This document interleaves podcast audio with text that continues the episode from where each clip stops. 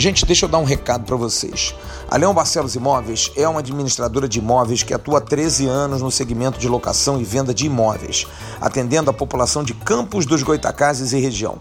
Buscando praticidade e celeridade na locação, a Leão Barcelos Imóveis tem como grande diferencial a entrega das chaves do imóvel locado de forma imediata, atendendo assim as necessidades dos clientes que precisam mudar emergencialmente. A Leão Barcelos aceita todas as formas de garantias contratuais, como calção, seguro fiança e fiadores. Então, para você que está indo para Campos, São João da Barra e região a trabalho, em especial para trabalhar no Porto do Açu, procure a Leão Barcelos Imóveis que você terá um excelente atendimento, com praticidade na locação do seu imóvel. Leão Barcelos Imóveis está localizada na rua 13 de maio, número 110, sala 807, no centro de Campos dos Goitacazes, no edifício Renato Pontes Barreto. Anote os telefones. telefones 022 27 26 7595 022 9 9934 0828 esse com WhatsApp. E 021 98212 4291 e no Facebook www.facebook.com barra Leão Barcelos. Só que o Leão sentiu é Leal Barcelos Imóveis. E atenção, se você entrar em contato com a Leão Barcelos querendo alugar um apartamento, fazer uma locação em Campos e região, você dizendo, ouvi no podcast do AV, você tem 50% de desconto no primeiro aluguel que você for pagar. Que chance, hein? Entre em contato com a Leão Barcelos Imóveis. Eles vão arrumar um local bem legal para você em Campos dos Goitacazes e região. Alô, turma! Um grande abraço, um abraço gigante. São 19 horas e 49 minutos. Pulou agora. O Ponteirinho está no ar, a nossa live de toda segunda-feira.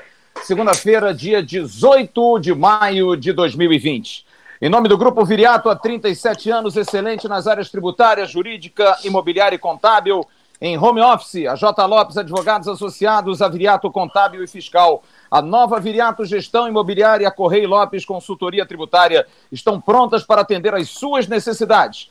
A Leão Group, abrindo portas para você e sua família morar e fazer negócios nos Estados Unidos ou então na Europa e também no Canadá. Marque uma consulta online pelo e-mail contato arroba Leão Group ou pelo Instagram no direct arroba Leão Group e veja que tipo de vistos cabem no seu perfil. Do restaurante do Almirante o mais vascaíno dos restaurantes, de 11 às 4 e meia da tarde pelo iFood ou pelo telefone 999420296. Só falar com o Fabiano, entrega em toda a cidade do Rio de Janeiro. Vascaíno, ajuda Vascaíno. Vamos pedir e se deliciar com as iguarias, como o bacalhau Vasco da Gama, o arroz de polvo, o camarão a Monte Carlo e muito mais. E agora também, atenção, entrega aos domingos o restaurante do Almirante aberto aos domingos. A SMA Designer e Arquitetura e a Polímer Engenharia fazendo o seu home office mais prazeroso.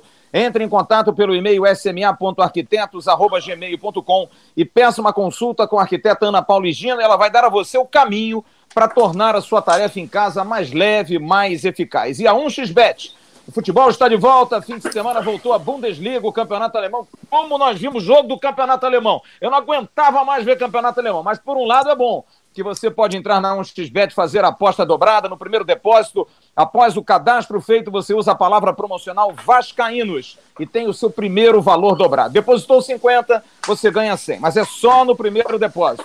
Faça dinheiro com a 1xBet, parceira do canal Atenção Vascaínos, e com o futebol, graças a Deus, voltando aos poucos. E o apoio do Café do Alto, aroma, pureza e sabor, presenteando os nossos convidados com café torrado, moído ou em grãos, além das cápsulas para sua máquina Nespresso. Compre pelo site, anote aí, www.cafédoaltooficial.com.br ou peça pelo e-mail contato arroba cafédoalto.com.br. A Splint, tratando você de forma limpa e eficiente, produtos de limpeza muito simples. Ligue para o César Cuba no 021 964466832 e em breve a Sprint em Nova Iguaçu no seu galpão. E a Forte Mag, água equilibrada e pura, Forte Mag não é remédio, não tem fins curativos e nem terapêuticos, mas torna sua água natural. Ligue e fale com o André pelo telefone 021 982086931 e compre sua garrafa importada e o bastão para correção. Em, termos de, em tempos de pandemia, água é fundamental para preservar a sua saúde. Bom, nós temos um convidado hoje muito ilustre,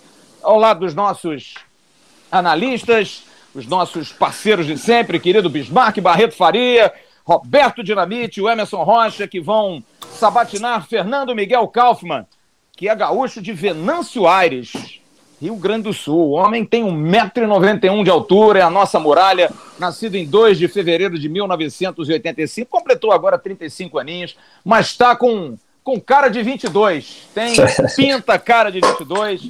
Nosso goleiro, o goleiro que traz a confiança, a segurança a todos nós do Vasco e que com certeza vai bater um papo bem legal com a gente. Mas antes de eu acionar os nossos convidados e também fazer o papo com o Fernando Miguel, eu queria fazer um registro importante porque hoje nós fizemos um vídeo na parte da manhã, é, porque eu ontem estava muito preocupado e continuo muito preocupado com a situação do futebol brasileiro e da nossa, da nossa, do nosso fogãozinho a lenha, que é o Vasco da Gama. O momento do Vasco é um momento muito preocupante, é um momento muito difícil. E nós resolvemos produzir hoje, na verdade ontem, um vídeo com a ajuda de todos os companheiros, que foi ao ar hoje, pedindo para que o torcedor do Vasco entenda, independente das diferenças com a atual gestão, com jogadores, ou como quer que seja, que a gente possa entender. Galera, vamos dar uma mutada aí no, no, no, no microfone, que senão vai ser brabo, hein? É, acho que é importante que a gente entenda que o Vasco precisa da ajuda do seu torcedor, precisa mesmo. Dia 24, agora no, no domingo, vai ser a virada do, da renovação do sócio torcedor, aquela manifestação linda do final do ano, que venceu em 24 de dezembro e agora no dia 24 de maio a gente precisa ter a renovação. Muitos torcedores argumentam: ah, mas o dinheiro sumiu, o dinheiro não serviu para aquilo. Gente, mas independente dessa situação, e aí é uma discussão, cada um faz o seu juízo de valor.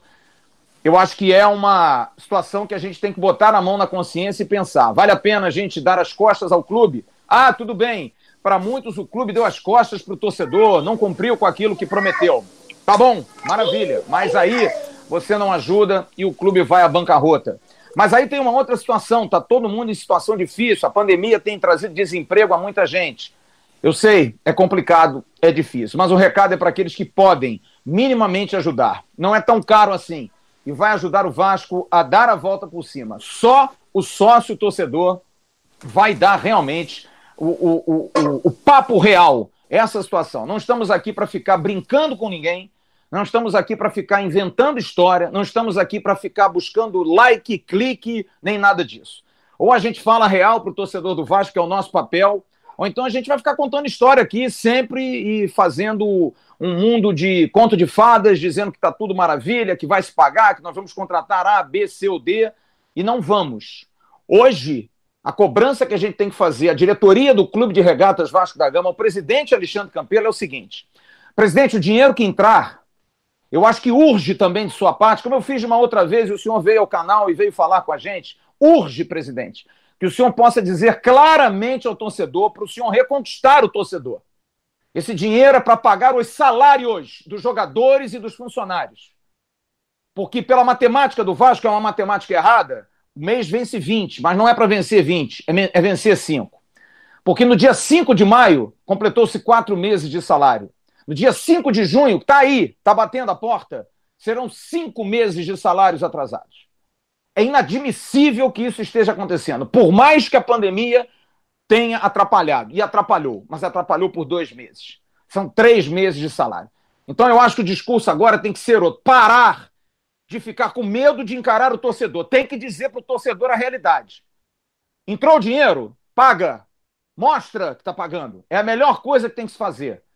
Porque eu e nós aqui não aguentamos mais ter que ficar dando desculpas ao torcedor o tempo todo. Tá dando no saco isso. O meu dia hoje foi péssimo de pensar que o meu clube, o clube que eu amo tanto, vive uma situação como essa. Uma situação difícil. E a gente tem um grupo de jogadores, e aqui está um líder um cara que é muito positivo, um grupo de homens, porque os jogadores do Vasco são homens, são corretos. Não tem nenhuma obrigação de passar pelo que estão passando. Absolutamente. Mas estão passando, estão segurando. Eu sei que o clima não está legal, estão tristes, estão chateados, ninguém fica feliz com isso. Então alguém precisa dar um. Oi, pintou uma situação, vamos resolver. Tem que resolver precisa resolver. Não sei como, não estou lá para saber, mas alguém precisa resolver. Ou o Vasco se une agora, ou nós vamos parar. Essa é a realidade. Ninguém está aqui para ficar contando história. E um outro registro muito importante. Muito obrigado a Cássio, a Luiz Carlos Vinck, a Ricardo Rocha, a Mauro Galvão, a Pedrinho Vicençotti, a Luizinho, a Zé do Carmo, a Giovanni, a Bismarck, a Edmundo, a Sorato, a Valdir, a Roberto Dinamite, a Mazinho e todos aqueles que se cotizaram em fazer esse vídeo. Porque eu deixei bem claro quando mandei a mensagem. É algo meu, é algo do canal Atenção Vascaínos. Não é nada do Vasco. Não é interesse nenhum naquilo. Não tenho interesse absolutamente nenhum. Tenho interesse em ajudar o clube. E muito obrigado a todos aqueles que postaram vídeos, postaram os nossos vídeos. Não nos interessa, ah, porque repercutiu, porque viralizou. Não estou preocupado com isso. Estou andando para essas regras.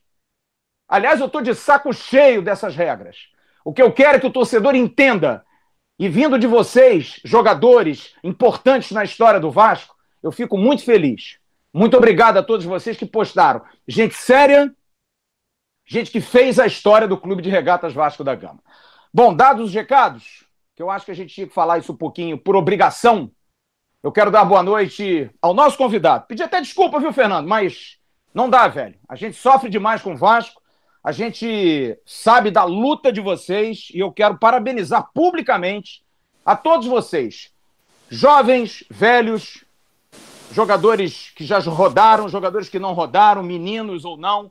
Vocês têm sido gigantescos, do tamanho do nosso clube. Então, eu acho que, em nome de todos nós aqui, depois Bismarck, Roberto, Emerson vão falar, a única coisa que eu tenho que dizer a você é muito obrigado pelo fato de vocês estarem suportando isso que está acontecendo hoje. Boa noite, meu amigo Fernando Miguel. Tudo bem, amigo? Tá mudo lá. Miguel, só dá um toquezinho na tela. Dá um toquezinho Pronto. na tela aí. aí. Isso.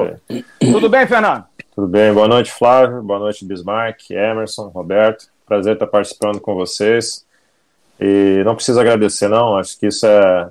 Não vou falar que é só a nossa obrigação, porque eu acredito que o nosso comportamento e aquilo que todos vocês já têm percebido vai muito além. Nós temos nos posicionado de uma forma de tentar fazer com que o clube avance, fazer o clube superar esse, esse momento delicado que se encontra e, e, se, e se dificulta ainda mais com toda essa situação que, que tem devastado e tem causado muito mal à humanidade. Uh, e dizer que nós somos parceiros e, e, temos, das formas que nós temos encontrado, procurado fazer com que as coisas aconteçam de uma maneira que deixe o seu torcedor orgulhoso. Eu acho que esse é o papel, eu acho que esse é o perfil do atleta que precisa vestir a camisa do Vasco hoje.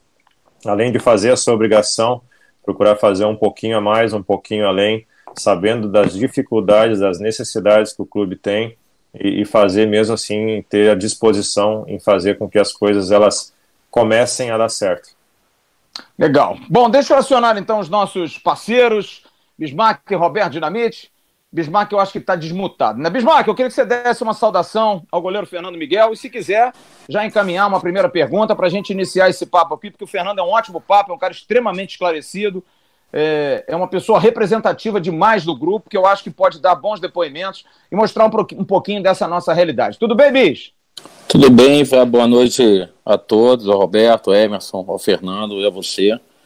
É, a gente fica muito feliz do Fernando poder estar participando. Já era um interesse nosso que ele já pudesse vir ao canal desde o ano passado, quando a gente começou a fazer o canal. É, algumas vezes quase que a gente conseguiu, mas por algumas circunstâncias a gente acabou não realizando é, esse feito. Para mim, sempre é um prazer poder estar tá recebendo aqui no canal, principalmente um jogador do porte dele. A gente já recebeu o Guarinho, já recebeu o Castan e está recebendo ele. Eu acho que ele é um dos principais líderes do, do grupo, do Vasco. E a minha primeira pergunta que eu faço ao Fernando é como, é, desde o ano passado que você está é, é, jogando, como é está convivendo sempre com atraso de salário, Fernando? Como que é com a família, como é entre os jogadores, como é para treinar? Porque até o ano passado nós tínhamos um treinador que segurou a barra, que foi o Vanderlei Luxemburgo aí é, minimizando e, e motivando uh, o grupo do Vasco para que ele pudesse tentar a Sul-Americana e a gente por pouco não alcançou da Libertadores, chegou ali no momento final que a, acabou escapando. Como é, Fernando? É, tá convivendo, porque eu acho que é, muitos torcedores têm uma, uma visão muito diferente do que é a vida de um jogador de futebol. É, a gente começa bem cedo, para chegar no profissional é, ali na faixa de 18, 20 anos. Às vezes, principalmente goleiro, que é, é mais duro ainda, porque às vezes para você é, é, alcançar é, é, um, uma situação um pouco melhor, já prolonga um pouco mais para 23, 24, 25 anos. É, como é para você estar tá convivendo desde o ano passado, sendo os líderes do grupo, com sempre esse atraso de salário que não é de um mês, dois meses, é de três, quatro, cinco, seis meses? Bom, acho que é, do meu ponto de vista, acho que é preciso, para o torcedor me entender, é preciso fazer uma reflexão desde o dia que eu aceitei o convite de vir para o Vasco, que foi em 2018, e eu estava na porta do avião e algumas pessoas elas tentavam me demover da minha decisão de, de querer vir para cá, querendo uh, alguns outros clubes tentando fazer me convencer a, a, a mudar a rota desse voo, mas eu desde o princípio decidido a vir, vestir a camisa do Vasco e fazer parte desse processo. Tivemos 2018 com menos dificuldades, talvez, um ano um pouco mais equilibrado fora de campo no aspecto financeiro, mas com muita dificuldade dentro de campo. Onde 2019 começou difícil, mas como você bem falou, Bismarck, teve o equilíbrio de todos, o Vanderlei ele foi fundamental, junto com o grupo, para que a gente tivesse, não deixasse essa, essa questão extra-campo influenciar dentro de campo.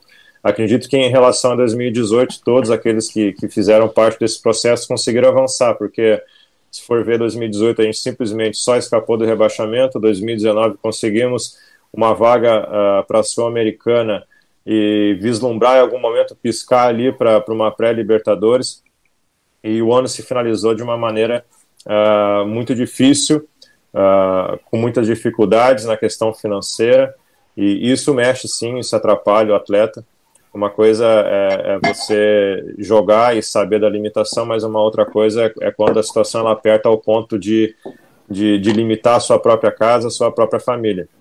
Nós temos um grupo bem, bem, bem amplo, com atletas dos mais de, de, de diversos níveis, né?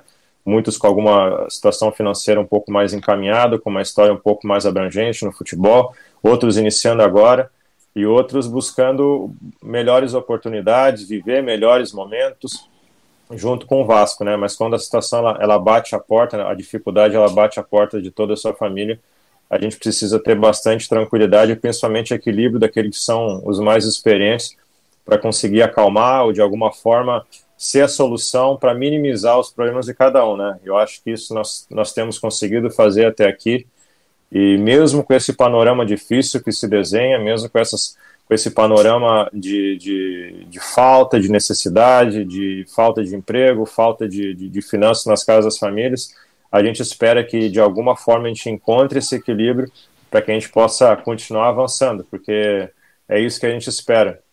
No final de tudo, se resume a resultado, se resume a dentro de campo, então nós ali, a, o nosso grupo, ele precisa de alguma forma ser solidário um com o outro nesse momento. Aliás, agradecer ao querido Agnaldo Luiz Sorato, que é muito amigo do Fernando Miguel. Foi Sorato que de alguma maneira até nos aproximou um pouco mais.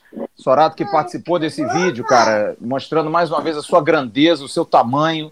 Sorato que é um dos grandes ídolos da história do Vasco. Pode trazer a criançada, Fernando, não tem problema nenhum não, pode mostrar. Tá Roberto, eu queria que você, do alto da sua enorme responsabilidade. Você é o maior ídolo da história do nosso clube. Primeiro, tenho certeza que você deve ficar muito feliz de ouvir o Fernando Miguel dizer que estava na porta do avião, podendo ser demovido a mudar, e ele entendeu para onde é que ele estava indo. E eu acho que isso é que faz é, é, a diferença do Vasco.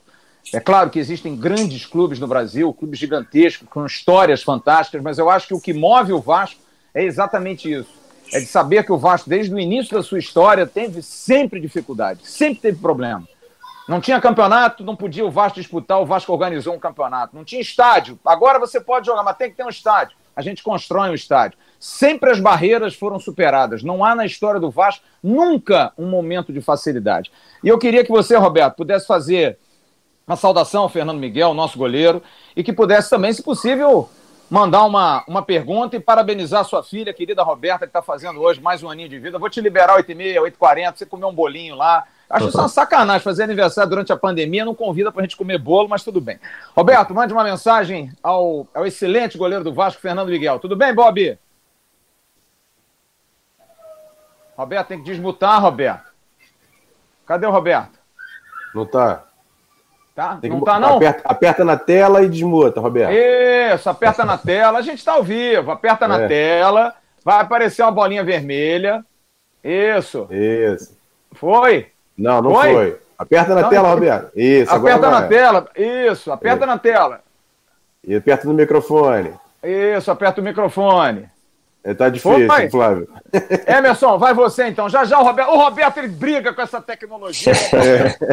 Fala, Emerson. Tudo bem? Fala sim, tudo bem, Flávio? Boa noite para você, boa noite para o Fernando, boa noite para o Bismarck, para o Roberto. Bom, Roberto, teca na tela e aperta o botãozinho vermelho para desmutar, Roberto. O, o Flávio, eu queria fazer um registro aqui, porque hoje a gente tem o Fernando Miguel, nosso goleiro. Hoje é aniversário de um dos grandes goleiros da história do Vasco, Elton fazendo aniversário. Mandar uns parabéns pro Elton, um dos maiores goleiros da história do Vasco.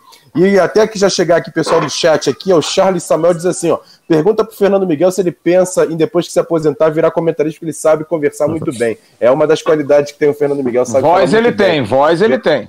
Verdade, mas a minha pergunta, Fernando, é o seguinte: é, a gente, há duas semanas, a gente fez uma entrevista bem bacana aqui com o Felipe Bastos, que ele trouxe uma, uma situação que os jogadores mais experientes do Vasco vêm vivendo no clube, por conta de todo esse problema do atraso do salário, que é a ajuda que alguns jogadores vêm fazendo, com principalmente os funcionários mais simples do, do clube. E o, e o Felipe, naquela ocasião, falou o seguinte, cara, a gente não gosta nem de falar muito sobre isso, e eu também concordo com ele, porque essa, quando a gente faz o bem, a gente não quer aparecer. E Isso. aí, muito, muito foi dito na mídia, por exemplo, uma atitude de dois jogadores é, ajudando outros jogadores que ganham mais baixo, outros, outros, outros profissionais. E aí até a gente soube que alguns jogadores ficaram um pouco é, tristes com a situação de ter divulgado esse, essa, essa situação. Vocês acham isso? Porque assim, ó, é pelo menos é o que eu penso. Jogador, quando ajuda, ele não quer aparecer muito, porque isso também não faz parte, né, Fernando? É bem isso mesmo, o, Emerson. A gente, a gente é solidário pela, por ser solidário. Acho que pela dificuldade que as pessoas têm e por entender que todas elas desempenham o seu papel do nosso dia a dia e elas são fundamentais para o nosso cotidiano, né? Então, eu não gosto muito também de, de tocar nesse assunto. A gente, quando ajuda, a gente ajuda porque ama, a gente ajuda porque gosta e, e porque faz parte do caráter de cada um. Como se ajuda, não importa, o importante é ajudar. É, eu acho, eu acho, Fernando, que é importante você falar sobre isso, porque houve inclusive uma má interpretação. Quando nós demos a informação, nós demos a informação de que o vazamento aborreceu o grupo. Exatamente por isso, porque vocês, dentro da hombridade de vocês, do caráter de vocês, vocês ajudam e não pedem publicidade para isso. Eu acho que a publicidade é que, de alguma maneira, constrangeu vocês, porque é isso, é constrangedor. Você ter que dizer, olha, gente, pode pagar os meninos que recebem menos e a gente recebe depois, isso é coisa interna, né? Isso é uma coisa de vocês. Então, é, é mais ou menos isso, é bom para a gente esclarecer. E eu prometo a você que a gente não vai ficar até 9 horas falando disso, não, tá? Eu quero falar, porque eu sou goleiro de pelada e, pô, eu sou meio corneta, às vezes eu critico você, e eu falo mesmo. Estive aqui com o Carlos Germano uma vez, e o Carlos Germano me convenceu, falou assim, cara, você tá errado quando você fala isso do Fernando Miguel. E ele me convenceu. E eu tô falando com você cara a cara, que eu admiro o seu trabalho, acho que você é um goleiro que nos ajudou demais e continua nos ajudando. Não é pela questão liderança, não, tá, Miguel? Eu acho que isso aí é, é teu, é inerente à sua vontade. Mas eu acho que, que, que a gente vai conversar sobre isso. Pergunta Eu acho que o tá nosso. aparecendo tá- não. cadê o nosso Bob? O Bob, tá Aí. Apareceu, hein? Bob? Cara, Apareceu, hein? Ó, quando você. Presta atenção, Roberto. Quando tiver sem falar, você clica na tela, vai aparecer uma bolinha vermelha. Você clica na bolinha vermelha, você tá no ar. É, o, é, o, é, o- é a beleza Ah, da tá legal. tecnologia, Roberto, entendeu? Roberto, eu queria que você É, fizesse uma saudação eu não- ao Fernando Miguel, por favor. Ah, e um beijo a Roberto, hein? E um beijo a Tá Roberto. bom, sua obrigado, filha, obrigado, obrigado. A Roberto está agradecendo aqui, passou por aqui. Mas, Fernando, é um prazer muito grande estar falando contigo. Pelo que você representa né, para o Vasco, acho que essa função do goleiro né, ela já é importante e fundamental. E, ao mesmo tempo, é, dizer da minha, da minha satisfação de ver você liderando, você ser essa pessoa que, que demonstra não só dentro do campo, mas no dia a dia do Vasco, nessa relação entre todos os jogadores. A situação, como foi colocada, é uma situação bastante delicada.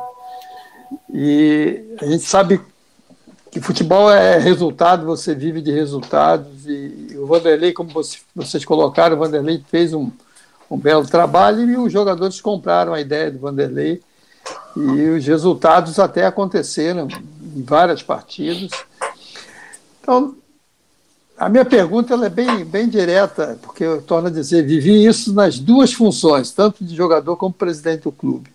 É, você acha que é, é, essa situação com relação ao aspecto financeiro, ela, ela não depende também, eu acho que vocês estão fazendo e estão buscando isso, mas não depende também desse esforço maior da própria direção ou de buscar uma, uma ou outra contratação e, ao mesmo tempo, de tentar viabilizar essa situação para que o jogador realmente possa ter a vontade, a disposição e mostrar na prática, acho que isso está sendo feito, mas mostrar na prática que ele precisa, não digo nem sobreviver, mas precisa de ter é, essa troca que eu acho que é fundamental.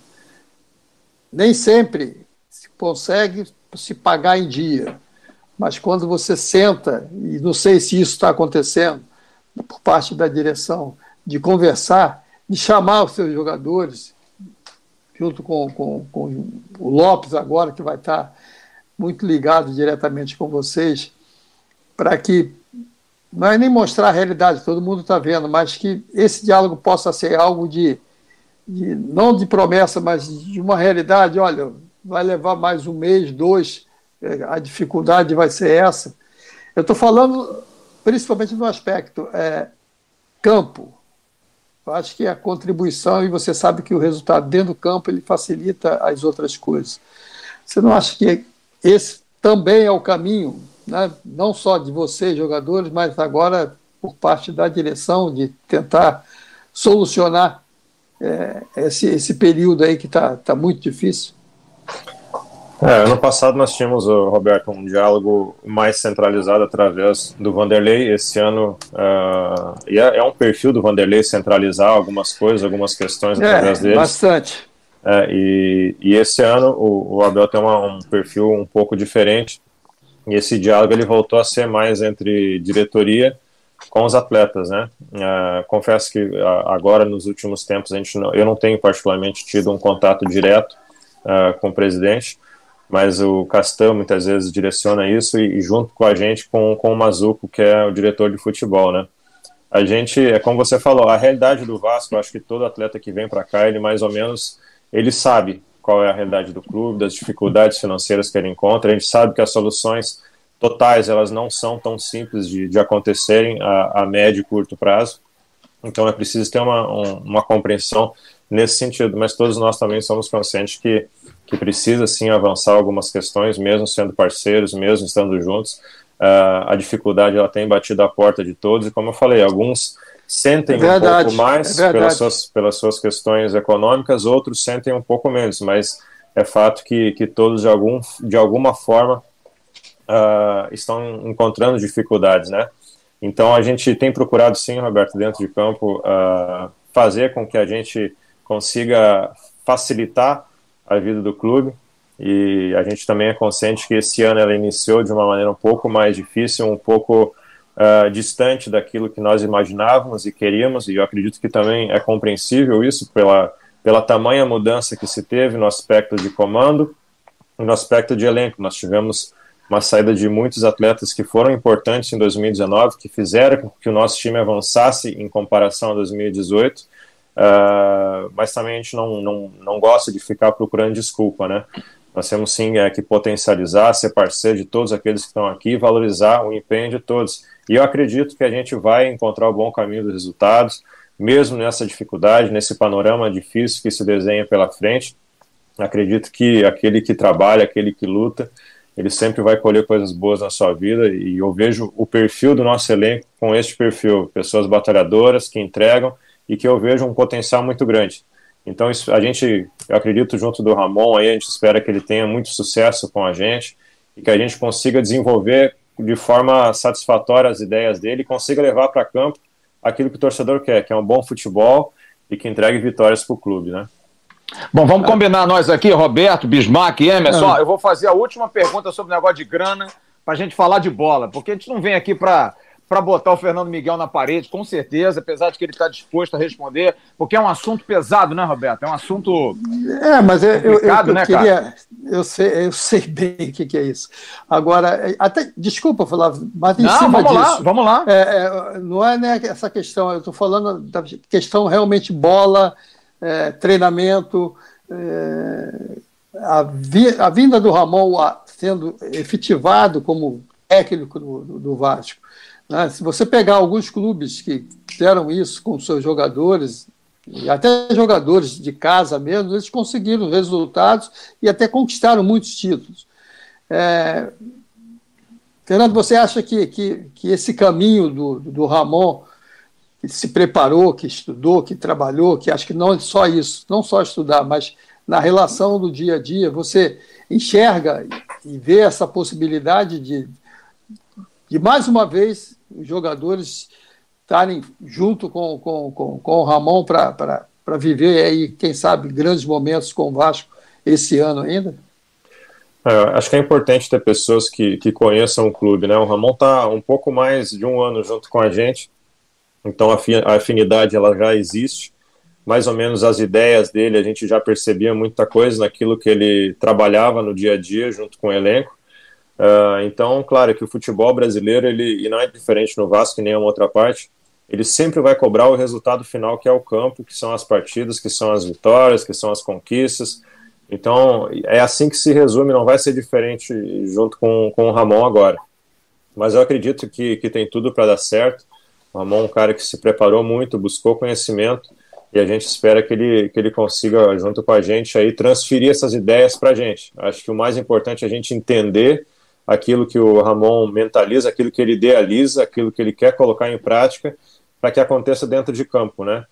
Então, eu tenho tudo para dar certo. Chegou mais pessoas aí. O Antônio Lopes é um cara que tem uma história dentro do Vasco já. Pessoas que o Germano está tá assumindo o papel de um pouco mais de destaque agora. Então, a gente espera que as coisas aconteçam. Mas, como eu falei, sempre precisa acontecer dentro de campo. As ideias elas precisam ser traduzidas em resultados. Bom, é bom que o Roberto já antecipou, viu, Bismarck? Então a gente não vai mais perguntar negócio de grana. Boa. Tá? A, gente vai, a gente vai falar de bola agora. Eu só queria saber se alguém disse alguma coisa. Ó, oh, daqui a um mês, 10 dias, 15 dias. Mas pelo que eu vi, ainda não tem, não tem nada. Eu queria que o Bismarck fizesse mais uma pergunta para a gente poder perguntar sobre bola, o Emerson também. Eu só tenho uma opinião. Eu acho que o que aconteceu no final do ano, eu hoje chego à conclusão que foi um erro crasso. O dinheiro que entrou era algo que tudo bem, a Fazenda Nacional queria, a Fazenda Nacional faz um acordo, gente. Faz acordo, paga uma parte, não dispensa o restante, não pega o dinheiro da premiação do brasileiro do sócio torcedor e gasta para pagar uma dívida. Resolveu um problema, mas criou outro. Até porque, ainda por muito azar para todos nós, ainda teve esse problema da pandemia, do, do Covid-19, e a gente está aí preso. Então, eu acho que se prometeu o ano todo se chegou no final do ano e não se cumpriu. E eu conheço muito jogador de futebol. Por mais que sejam corretos, jogador de futebol, você tem que cumprir com aquilo. Eu acho que todos são assim, os trabalhadores têm que ser assim, mas jogador de futebol ainda é mais duro. Você promete uma coisa, nem que você diga daqui a 15 dias eu pago. Paga, cara. Tem que pagar. Porque eu acho que isso é uma grande, é, foi um grande erro estratégico. É a minha opinião. Tudo bem. Eu acho que o dinheiro do final do ano que o Vanderlei segurou e disse: não, vamos receber não foi pago e eu acho que isso tirou um pouquinho do crédito. A sorte é que nós temos um grupo de homens, como eu disse na abertura, de caráter, que estão segurando uma onda que, ó, eu bato palma de pé para todos vocês. Bismarck, faça uma, uma pergunta. Você que viu grandes goleiros no Vasco, jogou com grandes goleiros no Vasco, principalmente a Cássio, Carlos Germano, Regis. Eu queria que você fizesse uma pergunta ao Fernando Miguel. Parte técnica agora, pode ser, Bismarck? Não, uma curiosidade que eu tenho em relação a ele, porque antes de começarmos a live eu falei para ele que é, eu já o conhecia porque é, eu tive um. Eu acho, Fernando, que um dos poucos goleiros que eu tive, ou só o único que eu tive, que foi o Gustavo lá do Vitória, que, que eu peguei com 12 anos e, e falava muito bem de você. Eu queria saber como que você, qual foi a tua trajetória até chegar ao Vasco porque eu lembro de você no Vitória, mas estou sabendo que você é gaúcho. E eu tenho há 19 anos um escritório em Porto Alegre. Como que foi a tua chegada até o Vasco, antes do Vitória? Como que você como foi a tua trajetória? Bom, Bismarck, eu a minha carreira eu divido ela em dois momentos, até 2011 e depois de 2011, né? Até 2011 poucas coisas aconteceram, foram anos de muitas dificuldades, campeonatos com poucas com pouca visibilidade e, e poucos bons resultados, né? A partir de 2011, quando eu vou para a equipe do, do Lajadense, que é uma equipe que estava numa transição de subida de divisão da segunda no Campeonato Gaúcho, jogando a primeira. Foi aí que eu comecei a, a, a alavancar minha carreira. Por dois anos eu fiquei ali e fui, fiquei entre os melhores goleiros do Campeonato Gaúcho mesmo, estando num time do interior. Depois eu tive a oportunidade de ir para o Juventude, onde a gente conquistou uh, um vice-campeonato gaúcho, um acesso, uma Copa do Estado, e foi algo bem, bem abrangente para minha carreira, porque ela me deu a chancela de chegar até o Vitória. Bom, depois que eu chego no Vitória, eu passo cinco anos lá, mais de 150 jogos com a camisa do clube. Eu acho que me deu uma nova chancela para dar um salto para o centro do país e tá chegando no Vasco. Uh, claro que tendo que provar todos os dias, tendo que matar um leão por dia para mostrar que eu tinha condições de estar aqui, fazer parte e, e, ter a honra de vestir essa camisa. Então, a minha carreira ela é basicamente ela, ela se divide em dois momentos, né? Tive pessoas importantes, eu não sou daqueles que olha para trás e diz, ah, foi insignificante antes de 2011. Não foi, porque teve muitas pessoas importantes que fizeram parte da minha carreira, que me trouxeram muitos ensinamentos que que eu carrego até hoje. Pessoas importantes do nível do Mano Menezes, que foi meu primeiro treinador profissional no Guarani de Venâncio, junto com o Paulo Porto uh, Oneide Della Fabra, que foi uma grande referência de goleiro no Rio Grande do Sul e me ensinou muito em, nos aspectos da, da, da, posição, passando depois pelas categorias de base do Grêmio, onde eu tive na equipe principal, só não tive a oportunidade de jogar. Então, a minha carreira ela, ela é cheia de pessoas que quando eu paro, eu olho para trás, eu tenho orgulho de, de fazer, de dizer que eu me associei a elas e elas agregaram muito para que eu pudesse chegar hoje aqui no Vasco. É, legal. Faça uma Opa. pergunta, por favor, Fernando Miguel. Por favor. Vou, fa vou fazer sim, Flávio. Olha só, Fernando, é, até muita gente aqui no chat está falando sobre isso, algumas pessoas te defendendo, outras pessoas um pouco contra, mas todo mundo respeita bastante o seu profissionalismo e também acham, todo mundo acha que você é um bom goleiro. E algumas pessoas falam, por exemplo, da sua saída de bola. A gente entrevistou aqui o Carlos Germano em uma oportunidade aqui no Atenção Vascaínas, o Carlos Germano trouxe dados, trouxe números. Ele falou, as pessoas pouco falam sobre isso, mas o Fernando no Campeonato Brasileiro do ano passado foi o segundo melhor goleiro em saídas de bola. Queria que você falasse sobre Saídas isso. de bola que você diz é saída do gol, né? Saída do gol, é, saída do gol para as bolas aéreas. Já viu que ele não entende nada de goleiro, né, Fernando? Não, mas, tudo nada, mas, mas, essa é uma questão que o torcedor é, é, toca muito nesse assunto. Queria que você falasse um pouco disso, dessa questão técnica, da saída de bola, quanto das, das bolas aéreas, queria que você falasse um pouquinho sobre isso.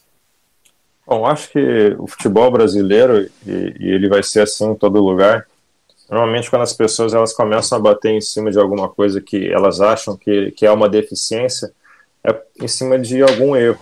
E eu tive alguns erros em, em saída de bolas em, em alguns momentos, talvez possa ter transmitido alguma certa insegurança, mas acho que, como você trouxe esse número, Emerson, ele, ele fala por mim, ele me defende, no caso, né? Uh, não, for, não sou de ficar mostrando, apontando, olha, eu sou bom nisso, sou, sou ruim naquilo, eu sou melhor ainda naquela, naquele outro aspecto, mas eu me vejo como, como um goleiro equilibrado. Então, como você bem trouxe a informação, uh, tive um desempenho bom, mas sempre vai ficar em evidência aquilo que a gente não consegue fazer e aquilo que a gente transmite.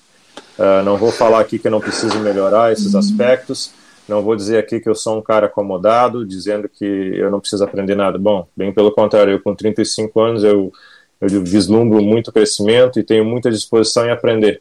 Então a gente, a gente vai sempre trabalhar para oferecer mais, para entregar mais e para dentro de campo sempre corresponder à expectativa do torcedor, que ela é, é bastante exigente, até porque goleiros que passaram aqui é, são goleiros com, com, grandes histórias, não só no Vasco, mas também na, na seleção brasileira, em aspecto nacional, internacional. Então, a, a cobrança é bastante grande, né? Mas eu, eu vejo como um trabalho feito de maneira boa, equilibrada, e eu espero que dentro de campo o, os frutos desse trabalho eles, eles comecem a ficar um pouco mais evidentes, né? Porque a gente tem se dedicado muito e acredito que tem de alguma forma ajudado o clube também. Você com 35 anos, Fernando, você com certeza passou por duas fases de goleiro. Porque talvez no início da sua carreira é, a profissão goleiro não fosse tão exigida, eu digo assim, de treinamentos, né, com treinadores específicos. A gente tinha aí o, o, primeiro grande treinador de goleiro foi o Joaquim Valdir Joaquim de Moraes, que foi um ícone na época do Palmeiras, enfim. Mas a profissão, a atividade de goleiro de futebol profissional, ela cresceu demais, né? Passa a ter uma exigência maior, treinador de goleiros específico, né? Algo que antigamente não era. Às vezes era o preparador físico, era goleiro que batia a bola para goleiro, um pouco mais antes, né? Na época mais do Roberto, do Bismarck. É, você sente que o goleiro hoje ele precisa estar mais do que nunca, porque é o último, né? Bobeou é gol, acabou o jogo. É, hoje o nível de exigência é muito maior, e aí eu agrego uma pergunta a você, que eu acho que talvez seja das suas maiores valências, engraçado, apesar de você ser goleiro. E eu digo isso porque todo goleiro é taxado como ruim de bola. Eu acho você muito bom com a bola no pé.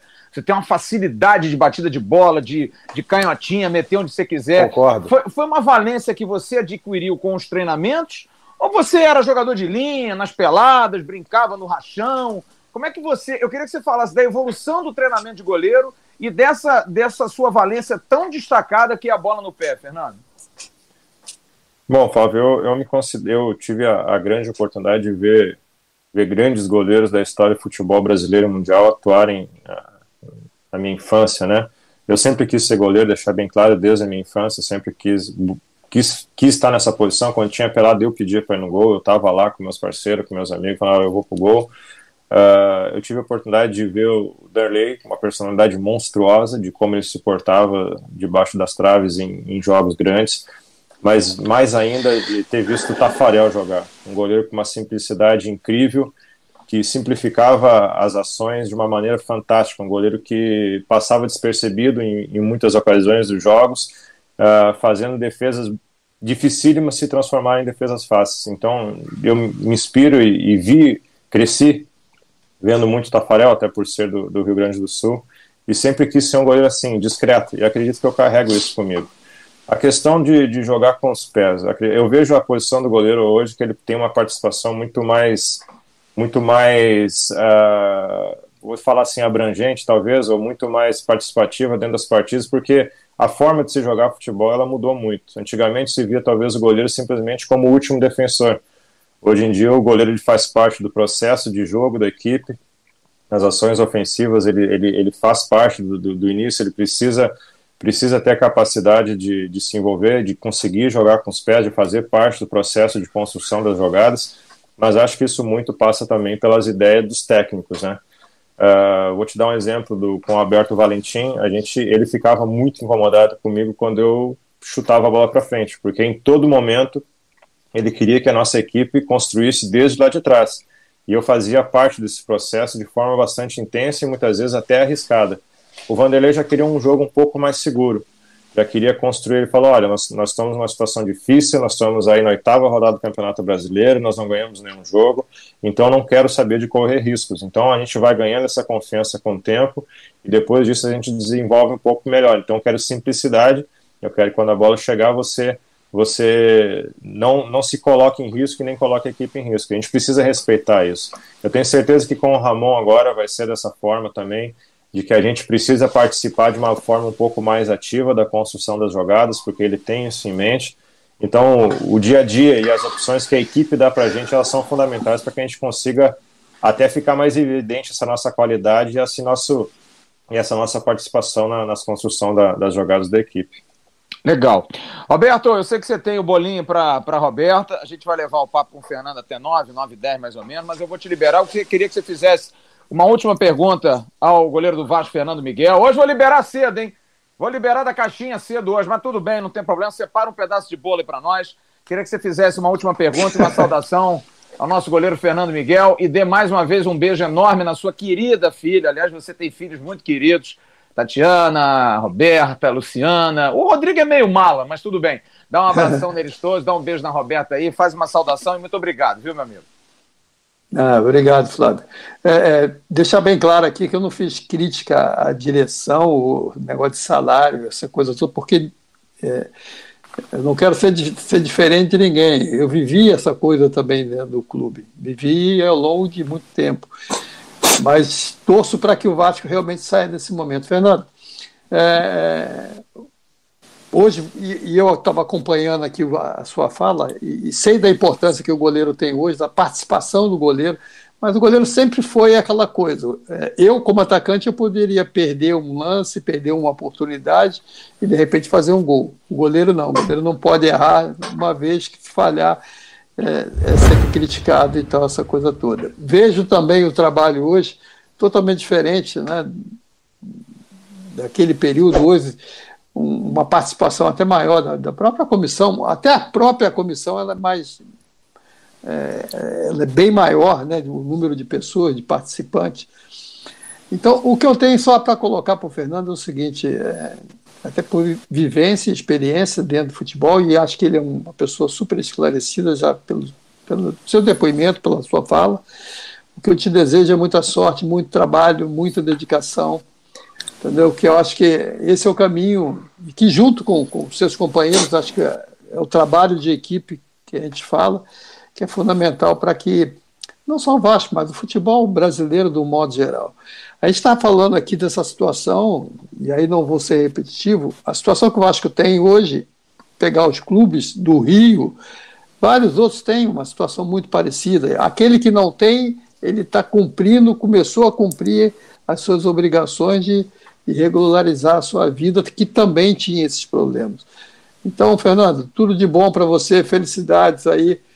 A gente está torcendo mais do que nunca é, e você é a base aí, a referência lá atrás, junto com os jogadores de defesa, mas eu espero que realmente você, junto com, com tudo, todos os jogadores, junto com, com o Ramon, junto com o Lopes, né, com o Júnior, possam realmente realizar aquilo que, que nós desejamos e queremos, e, e aí eu falo, mais uma vez, como jogador.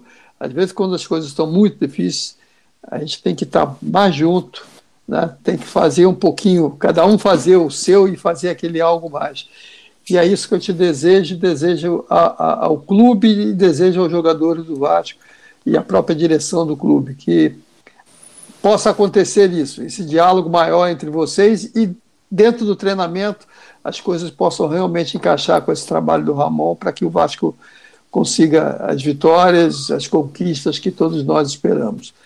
Sucesso para você. Você, como goleiro, é uma referência né, e como pessoa também já demonstrou isso e acho que vai ser peça importante para essa, essa virada do Vasco aí nesse ano de 2020. Sucesso para você, tudo de bom tá? para você e principalmente para o nosso Vasco.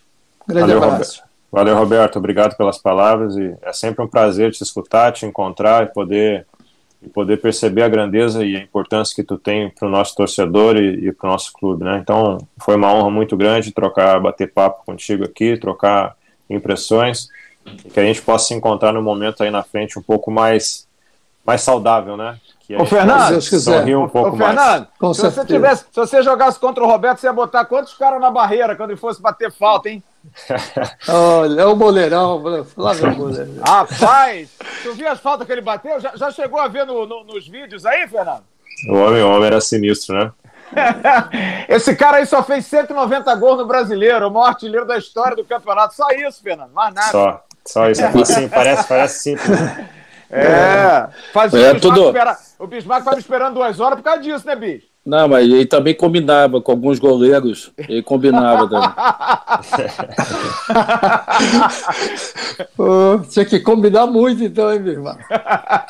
Fernando, sucesso, tá, meu amigo? Estou torcendo mais do que nunca aí para você e para toda a equipe do Vasco, para a direção do Vasco, a instituição. Eu, eu sou um cara assim que eh, eu sou muito, não sou de falar muito, mas sou muito grato a tudo que aconteceu na minha vida, na minha carreira.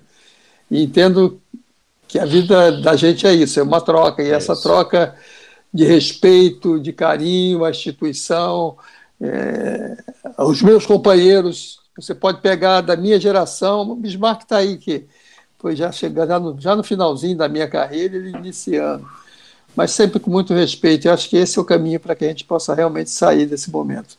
É Sucesso para você, tá, meu amigo? Valeu, Valeu. Roberto, tá liberado, Oi. Roberto? O Fernando obrigado, obrigado. você tá liberado. Dá um beijo na família aí, dá um beijo. O Roberto, Roberto, Roberto, todo Roberto mês tem, tem, tem aniversário. Tem aniversário, todo dia, toda semana tem um negócio, é muito compromisso desse homem. Ô, Não, Fernando, não, eu queria, eu, ô, Fernando, eu queria te fazer. Roberto, abraço. vai, vai, Oi. vai-te embora, Um abraço, vai Bob. descansar, Roberto. Sai Um daí, Roberto. um abraço Bismarck. Vai botar patu, vai botar Um abraço, pantufa. É, vai botar pantufa pra dormir. Vai botar. Nada, que isso, eu durmo tarde, cara. Vou ficar aqui um pouco com a minha filha. Obrigado. Valeu, vale nada, Abraço. Valeu. Valeu. Fernando, eu conversei com o Fábio Melo, seu empresário, é, que, aliás, eu mando um grande abraço, é uma figura muito querida, conheço o Fábio há muito tempo, desde a época que jogava no São Paulo. E o Fábio me deu uma informação que eu achei muito curiosa e eu queria dividir isso com o Bismarck, que também trabalha com isso. Você está com o seu contrato vencendo aí no final do ano, né? Você está pronto para tentar a renovação do seu contrato, mas o Fábio me disse, Flávio, mais do que somente renovar contrato, o Fernando quer fazer algo que, de repente, o perpetue no clube para marcar a carreira dele. Que não é somente ah, uma, uma renovação automática. A tua ideia realmente é terminar a sua carreira no Vasco, jogar por mais um bom período, mais no Vasco, você realmente está querendo fazer um plano de carreira no clube. Como é que está a sua situação de permanência no Vasco, Fernando?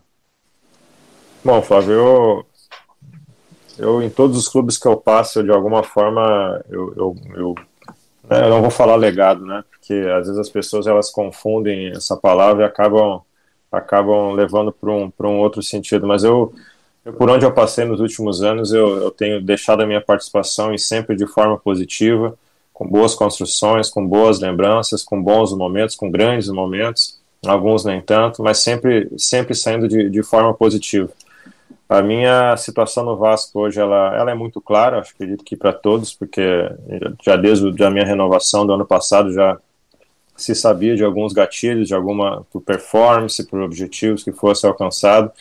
Esse é o contrato, ele, ele ia mudando de, de, de figura e já com algumas, algumas questões de renovações automáticas ligadas a ele. Eu penso que, que para tudo acontecer é preciso existir construções, é preciso ter a questão do atleta querer fazer parte de um processo de um clube, de, um, de uma melhora, de um avanço, e precisa o clube também entender que o atleta precisa, ele faz parte desse processo e queira que ele faça parte desse processo, né? Deixar bem claro que as conversas com o Vasco elas ainda não iniciaram, a gente não falou nada sobre, sobre renovação ainda, não teve nenhum tipo de contato nesse sentido, e eu também uh, não tenho pressa para isso, acho que o mais importante hoje é a gente passar por esse momento delicado da pandemia, Uh, voltar ao trabalho, conseguir voltar às atividades com segurança, para depois sim que as coisas elas fiquem um pouco mais claras, para que todos possam sentar, entender e perceber qual é, qual é a intenção de todos, né? Mas deixando bem claro que se fosse para sair do Vasco, a intenção de sair poderia ter saído no início do ano, poderia ter saído no final do ano, com situações financeiras mais vantajosas do que eu tenho hoje aqui, mas a minha vontade sempre foi de permanecer, de fazer parte desse processo de reconstrução.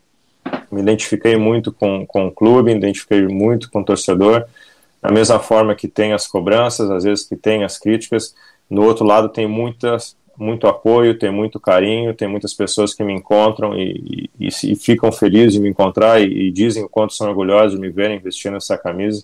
Não me comparo com a história de ninguém, mas vou construindo a minha devagar, junto com o clube, junto com todo mundo que faz parte do elenco, com todos os treinadores, e me vejo numa posição uh, de colaborar. Então, se for o entendimento do clube também, essa é a minha vontade de, de, permanecer. Ela vai ser, ela vai ser não, ela é bem clara. Bismarck, o Fernando tem três companheiros ali que estão, tem os outros ainda mais novos, né? Mas tem a molecada que está ali embaixo, o Lucão, o Jordi, o Alexander. Eu acho que até para a maturação desses meninos é importante a permanência do Fernando Miguel, pela experiência que ele tem, por toda a bagagem que ele tem, que ele passa para os guris. Eu acho que o Vasco tem que analisar isso com muito carinho, não é não, bicho? Ah, sem dúvida, e quero mandar um grande abraço para o Fábio também, que conheço bem, a gente, ali na minha fase final da carreira, a gente jogou juntos no, no Fluminense, e o Fábio é uma pessoa bacana e manda um grande abraço para ele, Fernando. E, e, ele, ele se especializou em bons goleiros, né? o Vitor, o Fernando, e dei um grande abraço nele. Mas sem dúvida, Flávio, que eu acho que para essa garotada ali que sobe da, do sub-17, sub-20, ele ter um, um, um, goleiro experiente, ter um jogador que ele possa se identificar, que ele possa ver como que pode atuar tanto nos treinamentos como nos jogos, isso é importante para a qualificação dele futura. O Roberto acabou de sair e, e Roberto, eu entrei no vestiário, Roberto, eu tinha 8 anos de idade. Então, é, eu tinha 16 anos de idade. Então, dos 8 até os 16 anos que eu, que eu participei, desde o futebol de salão até chegar no, no campo, a nossa referência era o Roberto Zamite, a nossa referência era o Mazinho, que já tinha subido, era um, um, um Regis, que já tinha subido, era um, um, Romário, que já tinha subido. Então, a nossa referência sempre é os jogadores mais velhos. Então, sem dúvida nenhuma que esses jogadores mais novos que o Vasco tem hoje, é, junto com o Fernando, um profissional, eu acho que é de suma importância para a vida deles, para eles verem o quanto é, é difícil, principalmente não somente a vida do jogador, mas principalmente a vida de um goleiro. E eu havia falado isso na minha primeira pergunta para você, Fernando, que era justamente isso. Já é difícil para um jogador de linha se, se manter e alcançar é, é, bons resultados para poder ganhar um salário melhor. E você mesmo falou que a partir de 2011 que você fez um bom campeonato gaúcho, que aí os outros clubes começaram a despertar interesse para poder te levar. Então, eu acho que mais do que ninguém é, ter é, uma referência é, do porte que o Fernando tem para esses meninos, eu acho que é de suma importância. Ah, eu também acho. Eu acho que é fundamental. Emerson, eu queria que você fizesse mais uma pergunta ao goleiro do Vasco, Fernando Miguel. São 20 horas e 43. Fernando, você está no Rio ou está em Porto Alegre, Fernando? Estou no Rio, Flávio. Não tá sei, não. Né? Fiquei, fiquei, por aqui mesmo. Tá por aí. Família, tá tudo bem? Tá tudo jóia? Tá, todo é mundo tá? bem. Tudo tranquilo, né? Vivendo essa pandemia aí que é complicado, né, parceiro? Sair de casa. Você tem, vi que tem filho pequeno, né?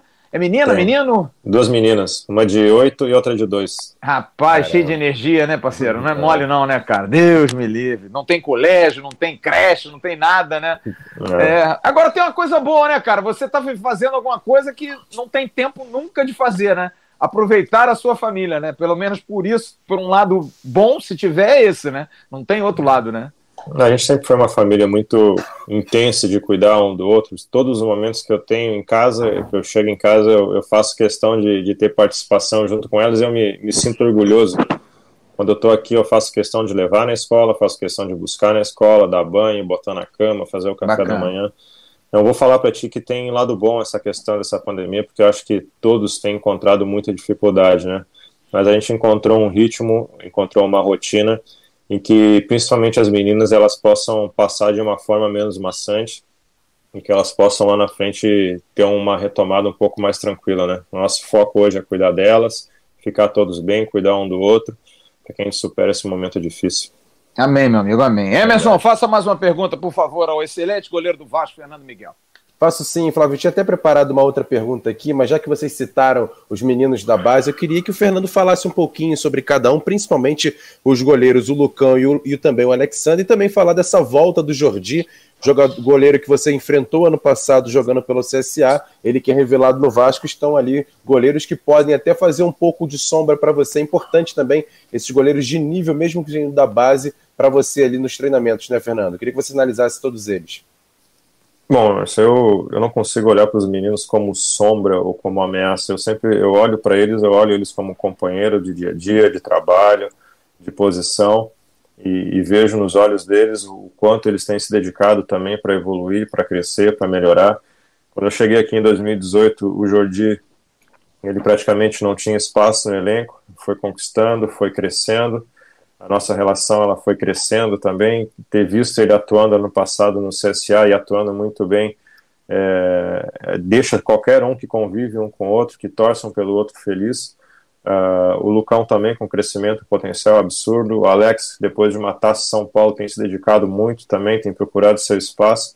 E tem mais o House, né? Que foi, foi emprestado também para o Náutico. Náutico, isso. Ele é um moleque com potencial, que eu tenho um grande carinho por ele também. Então, eu fico feliz de, de, compartilhar um espaço com pessoas que, que sonham e buscam crescer assim como eu. E eu procuro ser um, alguém que potencialize eles e da mesma forma eles com o vigor deles, com a, com a vontade de crescer, eles me potencializam. E a gente vai crescendo junto. Então eu, eu fico feliz, foi no Vitória assim também, tem, tem se repetido aqui no Vasco, no Juventude também, os goleiros lá cresceram muito, a gente conseguiu crescer junto praticamente, Depois você vê os meninos subindo com juventude, jogando, sendo vendidos para a Europa. Então, quer dizer que a gente faz parte de um processo. E cada um dentro desse processo precisa saber sua importância, saber o seu espaço e sempre de forma leal e verdadeira potencializar um outro para que o resultado final seja favorável para todo mundo. É, eu, eu, engraçado, não sei se o Emerson e o Bismarck têm a mesma opinião que eu. Eu vejo o Fernando Miguel muito parecido na trajetória ao Fernando Praz. O Praz é um goleiro que jogou numa equipe de grande nível brasileiro, que é o Curitiba, com certeza, mas não tem o tamanho e a magnitude de um Vasco, de um São Paulo, de um Flamengo. O Fernando veio do Vitória, que também, da mesma forma, é um grande clube é, do Brasil, que revela demais, mas não tem o tamanho desses clubes. Se eu não me engano, repente, o Praz também passou pelo Juventude, né? Isso. Eu, não, eu acho que sim, é, né? Não sei, sim, não sim. sei. E aí ele vai a Portugal para o União de Leiria, que é um time intermediário, é um time pequeno em Portugal, e volta para o Vasco para ser um jogador que a torcida do Vasco tem hoje, até hoje, um carinho muito grande pelo Fernando Praz, né? E depois o Fernando Praz vira goleiro do Palmeiras, enfim, e segue faz uma carreira tão bonita. É, você, você acha também, Fernando, que de alguma maneira é, até pelo nome, né? Fernando Praz, Fernando Miguel, é, é, é, um caminho também. Você vê uma semelhança da sua trajetória com a trajetória que o Praz fez aqui, que virou ídolo e que se coroou com um grande título em 2011, que é a Copa do Brasil. Quem sabe não pinta um título aí nessa, nesses próximos anos, você renovando com o Vasco, né, Fernando? Fernando Praz, meu xará, ele, ele, é um, ele é um grande exemplo né, para todo, todo goleiro. Ver a trajetória de vida dele, o crescimento que ele teve, a forma como ele voltou aqui no Brasil e a forma como ele encara a profissão até hoje, né? Fernando Praz, mesmo com, a idade que tem, ele parece um, um, menino trabalhando com muita disposição, com muito vigor e com muita vontade ainda de ganhar. Se eu não me engano, o Fernando Praz ele conquistou o último grande título aqui em Vasco, que foi a Copa do Brasil, se não sim, me engano, né? Sim. Uh, então tem uma história, uma história fantástica dentro do clube. Acho que cada um tem a sua história, sabe, Flávio? eu comecei a ter minhas melhores oportunidades, porque quando eu cheguei no Vasco, pessoas, pô, mas nunca, nunca teve uma oportunidade no grande centro, uma história insignificante. Acho que o Bismarck ele, ele é mais acostumado com essa, com, essa, com essa projeção, com esse crescimento e avanço da carreira dos atletas. Ele sabe que alguns recebem as oportunidades muito cedo, não conseguem aproveitá-las, outros conseguem. Outros recebem as oportunidades mais tarde e, se tiver distraído, não consegue aproveitar. Eu acho que eu tive minhas melhores oportunidades uh, da metade para frente da minha carreira e eu julgo que eu tenho conseguido aproveitar e tenho crescido, conseguido crescer mesmo aos 35 anos de idade, tenho conseguido avançar significativamente. Então, a minha história, eu tenho orgulho dela, por onde eu passei, vou continuar trabalhando da mesma forma. E sobre os títulos, acho que só o tempo vai dizer isso. Isso depende de uma série de fatores. Acho que depende de um, de um conjunto de ideias, depende do clube, depende de muita coisa. Eu espero sim, sonho com isso. E eu espero que a gente possa viver junto aqui no Vasco isso, né? Quem sabe, por que não? Empenho, com a lealdade que todos têm demonstrado até aqui, eu acho que são virtudes importantes para gente, a gente conseguir que esses sonhos eles se tornem realidades. É, eu, inclusive o Bismarck estava junto, o Castan falou exatamente isso. Eu acho, Bismarck, que esse grupo do Vasco, pela torcida, cara, a torcida do Vasco é incomparável. Eu sou suspeito, porque até me emociona falar da torcida do Vasco, mas eu acho que esse time do Vasco, esse grupo do Vasco, merece uma conquista. Merece um título, cara. Vocês merecem, sabe, ser felizes. Vocês merecem levantar uma taça, vocês merecem dar uma volta olímpica, que seja de uma Copa Sul-Americana, de uma Copa do Brasil, por tudo que vocês estão fazendo pelo Vasco. E não é esportivamente somente, não, Fernando. É pelo tanto de exemplo que vocês dão, porque é, a gente vê, cara, eu, eu queria muito entender isso, juro, eu vou pesquisar isso, porque talvez o Bismarck, que é garoto da base do Vasco, consiga me dizer. Outro dia eu vi uma entrevista do Douglas Luiz, que saiu do Vasco, e você via no olho, no olho do menino ele brilhando. O cara joga na Inglaterra, cara, é jogador do City, foi pro Aston Villa agora. O cara brilhava quando falava do Vasco, é um amor, cara. O Bismarck, por que, que, por que, que o jogador, quando vai pro Vasco, fica tão apaixonado pelo Vasco, cara? O que, que é? É a água, é o, é o, é o tomate lá com, com bife que você comia, é o gramado. Qual é a razão, cara, desses caras gostarem tanto, desses caras mostrarem tanto respeito pela instituição, Bismarck? A torcida. A torcida. Eu cresci dentro do Vasco, então eu sabia o que, que era jogar no Vasco bem e o que, que era jogar no Vasco mal. Então, eu cresci dessa forma, sabendo que a responsabilidade de vestir a camisa do Vasco é muito difícil você, principalmente quem é da base, você subir e jogar é, de forma imediata ou jogar de forma. E eu vou te falar que eu dei muita sorte na minha vida de ter pego um grupo, como eu peguei o de 87, que ainda ficava no banco, às vezes não ia para o banco, e depois em 88 que me firmei. Eu peguei um grupo muito legal, peguei um grupo onde os jogadores eram bastante é, experientes, aí eu vou te falar, eu peguei Oswaldo, eu peguei Dirceu, eu peguei Roberto Dinamite, e se esses caras não tivessem me apoiado, apoiado o Sorato, apoiado o Ira, e depois veio França, depois veio o Carlos Germano, é, eu acho que seria muito difícil, mas é, é, quem abriu as portas, na verdade, foi uma geração antes da minha, que foi a geração do Regis, do Mazinho, do Romário, do Lira, do Chico, do Souza. Giovani. Do, do jo... Não, o Giovanni até que foi, foi antes, Emerson, porque o Giovanni praticamente ficou só seis meses no, no sub-20 do Vasco. Verdade.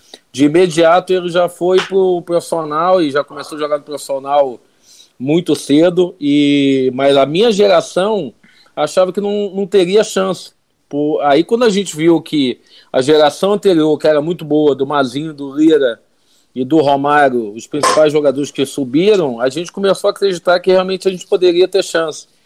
Mas eu acho que a torcida do Vasco é, faz com que o jogador se sinta especial, porque quando o time está bem, é, e a gente viu isso em muitos jogos do ano passado, e um jogo que me marcou muito foi o jogo contra o São Paulo, e o, um outro que foi no sábado de manhã, Fluminense. Um jogo Fluminense, que o Vasco ganhou de, de virada. Então, essa torcida faz você se apaixonar, essa torcida que faz você treinar e acreditar que você possa vencer um campeonato, com todas as dificuldades que a gente tem falado aqui desde quando a gente formou o canal, e são dificuldades imensas é, é, é, de, de, de parte financeira. É, quando o Vasco vai receber alguma, algum dinheiro, já vem uma cota que fica presa por causa de algum, é, é, alguma situação que, que faz prender o, o, dinheiro, porque alguma ação trabalhista, alguma ação de qualquer outra coisa. Então, a torcida que faz o Fernando querer jogar por muito mais anos no Vasco, a torcida que fez o Roberto jogar até os 40 e poucos anos, 42 anos, a torcida que me fez é, é, vibrar com tantos campeonatos que a gente venceu naquela época, mas eu, eu acredito como você acredita. Eu acho que são nos momentos difíceis é que o, o grupo do Vasco cresce. E esse grupo mostrou ano passado. É evidente que muitas vezes a gente achava que ia e, e acabava empatando, acabava perdendo, mas eu acho que são nas, nas, na, nos momentos difíceis que você vê os grandes jogadores. E a gente tem bons jogadores como Fernando, como Castan, como Guarim, que podem levar essa molecada aí a ganhar uma Copa do Brasil, a ganhar um, uma Sul-Americana. Eu acredito, eu acredito ainda mais o Fernando dizendo que quer continuar no Vasco. A gente espera que sim, porque eu acho que o Vasco começa, sempre começou com um bom goleiro. Então, Fernando, acho que é um é, ótimo goleiro. Fernando, é a torcida. E segundo, você acredita? Dá pra gente ganhar alguma coisa se o futebol voltar esse ano, se não esse ano, ano que vem? Dá pra gente sonhar com alguma coisa? Porque eu, particularmente, tenho a mesma opinião. Eu acho que o time do Vasco, inclusive, esse ano, precisa reforçar, mas é melhor do que o do ano passado. Eu queria saber de você: é a torcida que realmente motiva o jogador a tomar essas posturas e segurar essa barra toda, não? Além disso, além do torcedor, eu acho que dá para acrescentar histórico, o histórico de lutas que tem, que tem o Vasco da Gama, né? É um clube que sempre lutou muito, que sempre teve os seus ideais, e o jogador se identifica muito por, com isso, porque ser jogador de futebol não é difícil. Quando se remete a, a ser jogador, as pessoas muitas vezes associam com, com, com altos salários, com boa vida e coisa e tal, mas o Bismarck ele bem sabe o quanto é difícil a gente chegar, o quanto é difícil a gente conquistar um espaço, o quanto é difícil a gente achar o nosso lugar ao sol num meio tão competitivo, né? Então acho que a história de lutas do clube ela também favorece muito esses elos, essas ligações que tem entre atletas e torcida, e é isso que, que marca muito. Olha, Flávio, eu acredito que, que para a gente conquistar um título de expressão, A gente precisa que as coisas elas aconteçam dentro de campo, que as ideias do Ramon daqui para frente elas, elas, elas consigam colocar em prática, a gente consiga em campo colocar em prática todas as ideias dele, que, que a gente consiga ter sucesso, né? Eu acho que é um acho que é um, um passo, um degrau de cada vez. A gente precisa ser convincente, a gente precisa ser uma equipe segura e organizada e que o resultado ele não falte para a gente, que a gente consiga dos momentos decisivos colocar a bola para dentro, que a gente consiga sustentar lá atrás e, acima de tudo, apresentar um futebol que dê segurança tanto para a gente, quanto para o clube, quanto para o nosso torcedor. Você teve dois bons treinadores de goleiro no Vasco. Se teve mais algum, você até me fale, por favor. Eu me lembro do Danilo e o Marquinhos Santos esse ano, que, que foi o seu treinador de goleiro junto com o Abel. E você tem agora um ícone da história do Vasco, que é o Carlos Germano, que eu acho que é o maior goleiro da história do clube. O Vasco teve grandes goleiros, a Cássio foi maravilhoso, o Elton, aniversariante de hoje, Roberto Costa, Mazarop, icônico dos anos 70, Andrada, o grande Andrada, que foi um goleiraço, um argentino, e tantos outros. É... Como é que é o Carlos Germano como treinador de goleiros? Como é que é ter o Carlos Germano ídolo ali ao lado? Como é que é a relação de vocês? Eu vou até dar uma sacaneada no Germano. Só toma cuidado, não fica muito perto dele, não, porque tem um nariz tão grande que pode faltar ar, viu, Fernando Miguel? é isso. ah, Fábio, eu, tenho, eu preciso acrescentar, não posso deixar de lembrar aí do, do, do Fábio Tepedino, né, que foi o preparador Legal, de goleiros. 2018 isso. ele fez, foi importante na minha chegada aqui fez toda a minha ambientação ao clube, então me deu muita confiança para trabalhar, desenvolver, evoluir. Ele acabou saindo depois. O Danilo foi um grande preparador. Uh, o Marquinhos também agora. Teve ainda mais o Thiago Mel, que teve uma passagem curta, mas não deixou de ser um cara importante que marcou a nossa passagem por aqui, junto com o Jorginho. Então, nós tivemos bons preparadores. A gente espera, junto com o Germano agora, uh, crescer mais ainda, que a gente consiga transmitir a segurança necessária, que a gente consiga desenvolver aquilo que, que o futebol moderno pede, junto com o Ramon e junto com a nossa equipe, né? Uh, Germano é um cara espetacular, um cara que deixa a gente muito à vontade, um cara muito simples, apesar da grande história que ele tem, ele, ele se, se comporta, se porta de maneira simples, acredito que essa é uma marca dos grandes campeões, e ele nos incentiva muito e, e nos estimula muito, né? Para viver grandes feitos e grandes momentos, assim como ele viveu aqui no clube. Então a gente espera ter uma parceria de sucesso. Ele já trabalha com a gente pouco mais de ano também, assim como a Cássio iniciou o processo ano passado junto com a gente, junto com, com o Germano e com o Danilo. A gente espera seguir trabalhando bem junto com o Zé, que assume com ele agora, que, e que as nossas apresentações elas sejam apresentações que, que valorizem o nosso trabalho. Gente, são 21 horas. Eu queria que cada um fizesse uma última colocação para a gente poder liberar o Fernando Miguel. Agradecer demais, cara. O cara tá aí desde 15 para as 8, mas o papo flui, né? Falou, não, vamos bater um papo, o papo flui, a conversa, o cara fala bem, tem boas ideias, a gente está aqui desenvolvendo. Eu queria que cada um de vocês fizesse uma última colocação aí ao, ao goleiro do Vasco. Fala, Emerson. Deixa eu fazer sim, Flávio, até porque vocês lembraram aí do Carlos Germano, do Acácio, que hoje trabalha no Vasco. O Vasco tem até um terceiro ex-goleiro que também está trabalhando, que é o PC Guzmão, está trabalhando no pessoal da base. Verdade. Mas, Fernando Miguel, eu queria te perguntar pelo seguinte: você chega no Vasco em 2018, onde o time tinha um goleiro que era o Martin Silva. E aí muita gente que acredita e tem muita gente que chama o Martin Silva de ídolo do Vasco, até por conta de toda a trajetória que o Vasco teve até encontrar um goleiro que viera Martin Silva para manter o Vasco é, é, em um alto nível de goleiros, que o Vasco passou pelo menos pelo ano de 2013 praticamente sem um goleiro de nível como era o Martin, e aí você chega, acaba ficando ali na reserva e depois você acaba tomando conta da posição. Como foi esse momento de chegar ao Vasco que tinha um goleiro como Martin Silva e depois a saída dele do Vasco e a sua permanência como titular da equipe?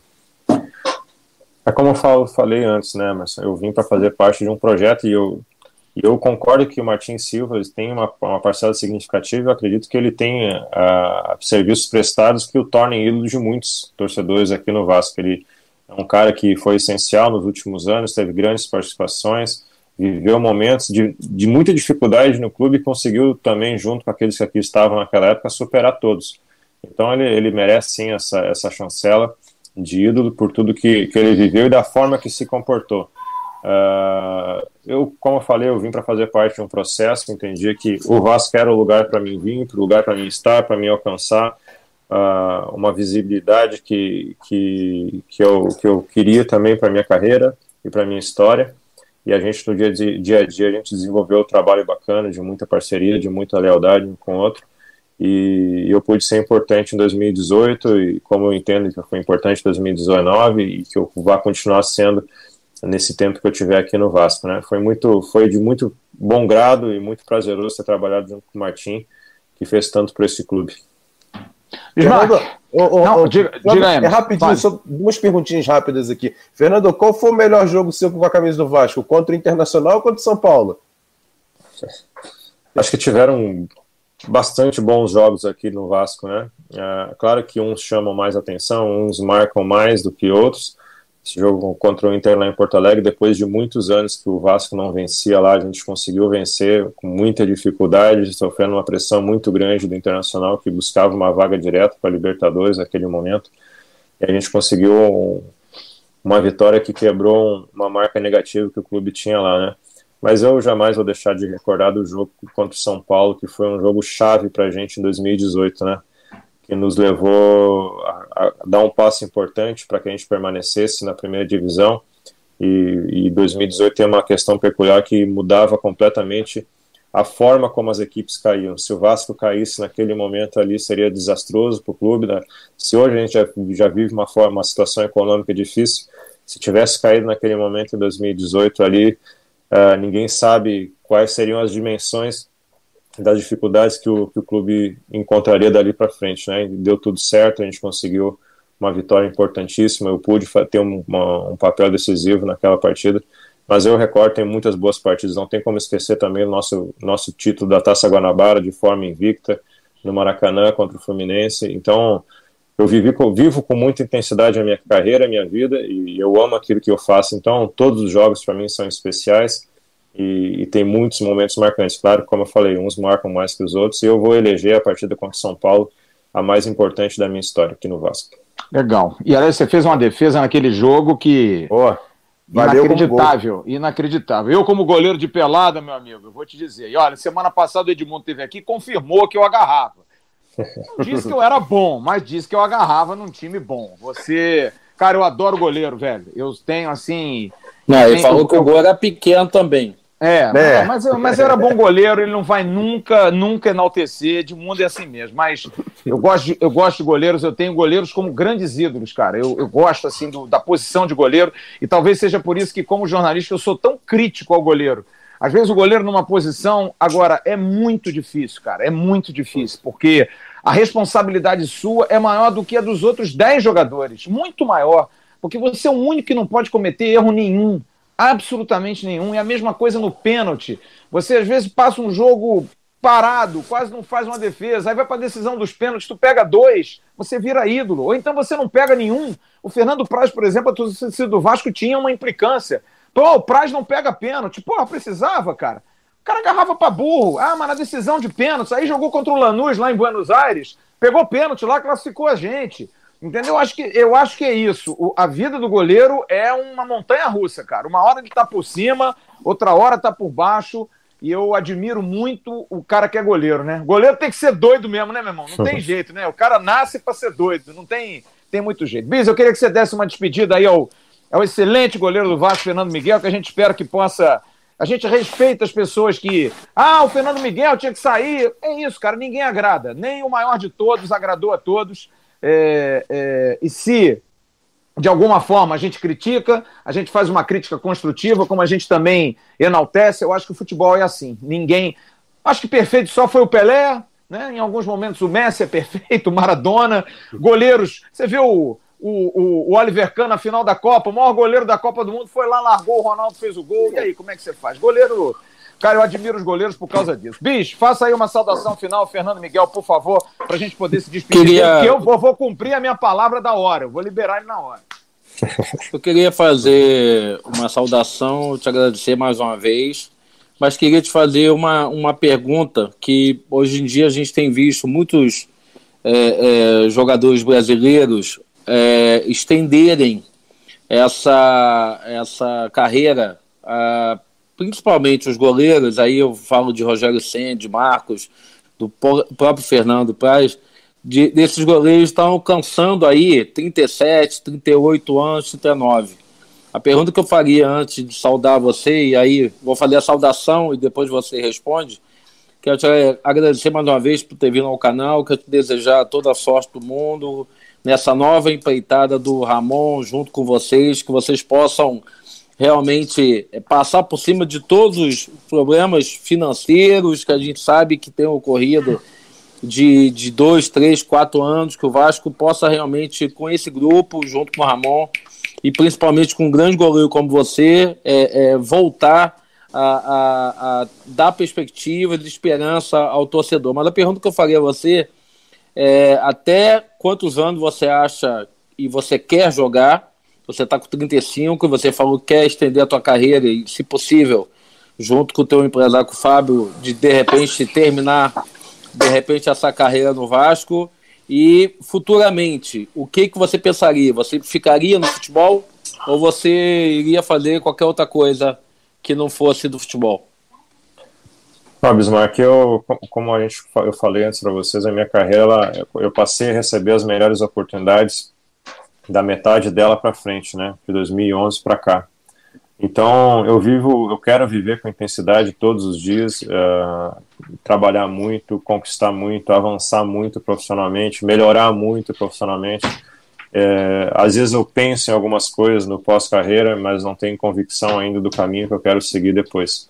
Mas o importante, eu quero deixar essa, enquanto essa chama ela queimar dentro de mim da paixão pelo futebol, do estar em campo, do estar trabalhando no dia a dia, eu vou alimentar ela e vou dar continuidade até onde o meu corpo, de forma racional, eu aguentar, né? Tudo tem um limite, mas eu vou alimentando essa chama e essa disposição. Hoje eu, eu não consigo pensar assim num ponto final, em que momento vai ser, em, com quais circunstâncias, mas eu vou trabalhar diariamente para que eu consiga fazer com que essa carreira avance mais e que eu consiga viver momentos que, que todo atleta, desde criança, ele, ele sonha em viver, né? Que é estar jogando esses grandes campeonatos, de estar vestindo a camisa como um grande, de um grande clube como o Vasco da Gama e de estar conquistando e tendo seu trabalho reconhecido dentro de campo, né? Mas o pós-carreira eu não, não tenho uma, uma segurança ainda, uma certeza do que eu vou querer fazer ainda depois de que eu parar. Tenho ideias, mas não tenho segurança ainda. Aliás, aproveite, aproveite, porque é, é, é um momento bacana. Esse, Ô, bicho, esse momento mas, que você está vivendo ainda é bacana. Mas, mas com essa voz que ele tem, Alô, televisão, alô, rádio, né? O cara tem uma é. voz, né, parceiro? Parece um locutor, não parece, não? E Flávio, cara... e, e Flávio tem o seguinte também, é né? Muito, Fernando... Fala muito bem, o Fernando. O Fernando falou que ainda não sabe pensar o que vai fazer depois da carreira, mas com certeza ele vai ter aquele carimbo. Qualquer lugar que ele chegar, Fernando Miguel do Vasco. Vai, pode até colocar o nome já, com certeza. vai ficar, vai ficar fixado, né? Com certeza. Ô, Fernando, se quiser, a gente faz um contrato agora aqui, hein, Fernando? Pelo menos só fazer os editoriais, só entra a tua voz, cara. Pô, parece um locutor noticiarista no, em Brasília, nove horas. Mete aí pra gente ouvir. Pô, é. o cara tem uma voz, rapaz. Não é mole, não, não é mole. É isso, é isso. Fernando, vamos, Fernando, vamos jogar bola que é mais fácil. Vai, com certeza. Olha, não é tão fácil, não, cara. Não é, não é tão fácil, não. Fernando, eu queria muito te agradecer em nome de todos os mais de. Aliás, passamos ontem de 112 mil assinantes, 112.050 de ontem para hoje. Muito obrigado a você que prestigia o nosso canal, muito obrigado a você que gosta do nosso trabalho, muito obrigado a você que respeita o nosso trabalho, que entende a nossa dinâmica de trabalho. Não estamos aqui a favor de A, B ou C. Aliás, vírgula, estamos a favor de um clube que tem uma cruz de malta no peito. O resto com o perdão da expressão, eu quero que se dane. Não estou nem aí preocupado. A minha preocupação é o Vasco da Gama, com racionalidade, entendendo o momento, mas acima de tudo, respeitando a instituição. Eu queria agradecer demais a você, como fiz aqui com todos aqueles que participaram: Leandro Castan, Fred Guarim, Ricardo Graça, Andrei, Felipe Bastos, Edmundo e outros que estiveram aqui. Agradecer demais a sua disponibilidade, parabenizar pelo teu trabalho, parabenizar pela sua carreira, que você tenha muito sucesso, que você entenda que as críticas que são feitas, principalmente aos goleiros, elas tomam uma dimensão maior do que a qualquer outra. Eu acho que centroavante e goleiro são duas funções que ou, ou homens para tomar porrada, mas tudo bem, faz parte até do amadurecimento. Eu queria que você deixasse uma mensagem final ao torcedor do Vasco, a essa torcida do Vasco tão sofrida, tão doída, mas extremamente apaixonada, que eu tenho certeza absoluta que na semana que vem vai dar uma resposta de novo de novo, apesar de tudo que acontece, apesar das dúvidas, eu queria até que você deixasse um recado para essa galera do quão importante vai ser, porque você é um atleta, você pode dizer, do quão vai ser importante, porque você deve ouvir isso nos bastidores, que o torcedor possa fazer esse esforço, mais um, desculpe, para tentar a renovação do sócio torcedor, que essa grana vai ajudar demais. Queria que você deixasse um recado para essa galera e agradecer demais aí, Fernando. Flávio, foi um prazer muito grande participar com vocês aí. Parabéns pelo crescimento que vocês têm tendo aí dentro do, do mercado. E, e eu me sinto muito honrado de participar com pessoas tão influentes quanto vocês. E torcedor do Vasco, acredito que ele já é a marca dele não desistir, é a marca dele lutar sempre, de estar próximo, de estar abraçando a equipe.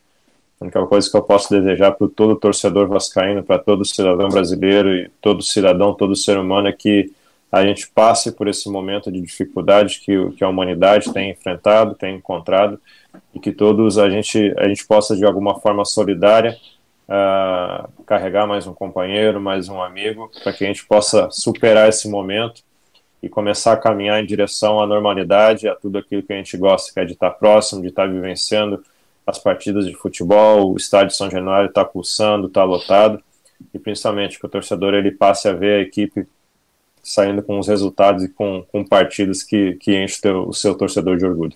É isso. Meu amigo, muito obrigado. Olha, quando acabar a pandemia, vamos bater uma bolinha pra você ver se eu sou bom goleiro ou não, hein, Fernando? Fala pro Sorato marcar esse encontro aí. Boa! Não, aí é covardia, pô. Eu quero que o goleiro bata a bola em mim. O Sorato vai fazer gol toda hora, pô. Não, aí é sacanagem. Fernando, um abraço. Obrigado, viu, meu amigo, pela atenção. Valeu, Bismarck, Flávio, Emerson. Um abraço para vocês todos aí, todo torcedor vascaíno. Super abraço para todos. Valeu, Fernando. Grande abraço. Ao querido Grande Fernando abraço, Miguel. Fernando. São 21 horas e 13 minutos. Em nome do Grupo Viriato, da Leão Group, do Restaurante do Almirante, da SMA Designer e Arquitetura e Polímero Engenharia, da 1xBet, do Café do Alto, da Splint, da Forte Mag. Nós estamos terminando a nossa live. Bismarck, queira-me bem. Boa semana. Você também, Aproveite, Fábio. descanse. Você voltou de Teresópolis, o João Pedro hoje não entrou na live porque a sua sobrinha não estava aí, né? É um é. safado esse menino, né, Bismarck? É um safado, né, pô? Bis, um grande abraço. fazer uma gravação que ele me pediu. Valeu, um grande abraço, Fábio. Um grande abraço. Valeu.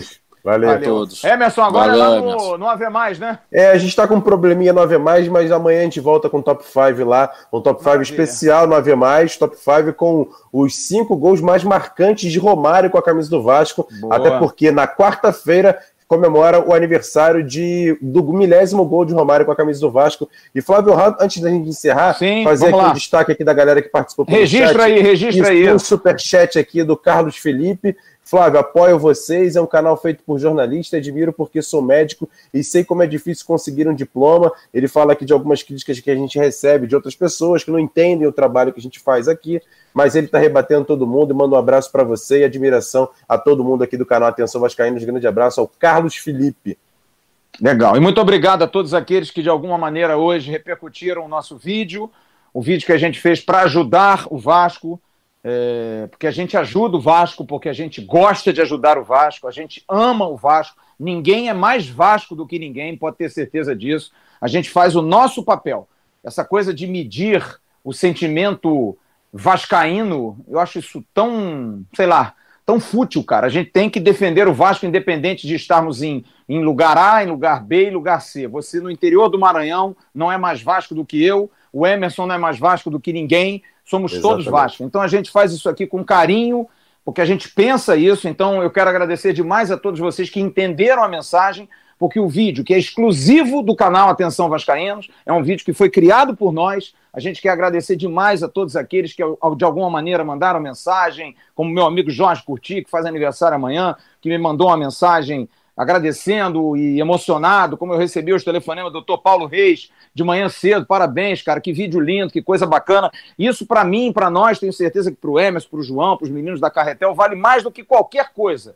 É da gente sentir que, de alguma maneira, a gente pode ajudar o clube. A gente pôde repercutir, como hoje recebi palmas quando mandei para o Leandro Castan, quando mandei para o Guarim, mandei para todos os jogadores do Vasco, todos agradecendo de alguma maneira, dentro da possibilidade deles, mas agradecendo, e eu acho que esse é o nosso grande papel. É o papel do canal Atenção Vascaínos. É o que a gente faz com, com, com muito prazer e muita alegria. E Flávio, é isso, né?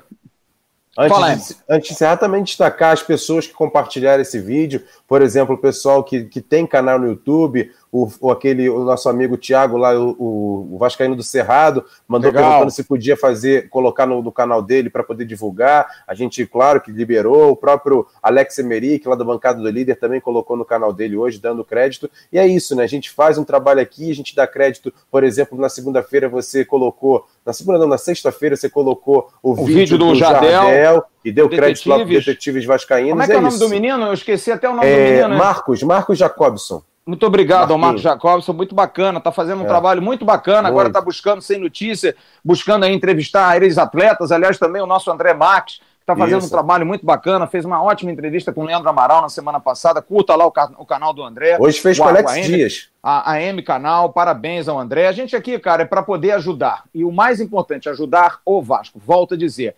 ninguém é mais Vasco do que ninguém. Ninguém é mais Vasco do que ninguém. Nós estamos aqui para ajudar o Vasco, para estar junto do Vasco. A gente segura a mão do Vasco até o final, pode ter certeza disso. Eu acho que essa coisa de bater no peito e dizer que é mais Vasco do que o outro, eu não consigo entender. Eu acho que todos é. somos iguais, estamos no mesmo sentimento. Emerson, grande abraço, hein? Valeu, grande abraço. Até amanhã. se fala. Galera, um grande Valeu. abraço para todos vocês. Uma boa noite, muito obrigado a todos vocês que curtiram a nossa live desde 7, desde 19 e 49. Tivemos aí uma hora e pouquinho, uma hora e trinta de live. Muito obrigado a você que mandou a mensagem, você que, que compartilhará esse vídeo, com certeza, do ótimo papo que nós tivemos com o goleiro Fernando Miguel. Amanhã cedo tem um bom dia, à tarde tem a opinião do AV, ou então um 90 segundos, e à noite o AV News, com as notícias do Vasco do dia a dia. E não se esqueça, domingo é o dia da virada, para a gente entrar na história de novo. Bora renovar! Está na hora da gente renovar. Um grande abraço. Tchau, turma. E aí, curtiu? Valeu a sua audiência, muito obrigado. Em nome da Leão Barcelos Imóveis, foi o podcast do AV. Você sempre vai ter as lives de segunda-feira, nas terças-feiras, e esse bate-papo e essa opinião na próxima sexta-feira a gente vai estar de volta. Um grande abraço. Tchau, turma. Gente, deixa eu dar um recado para vocês. A Leão Barcelos Imóveis é uma administradora de imóveis que atua há 13 anos no segmento de locação e venda de imóveis, atendendo a população de Campos dos Goitacazes e região.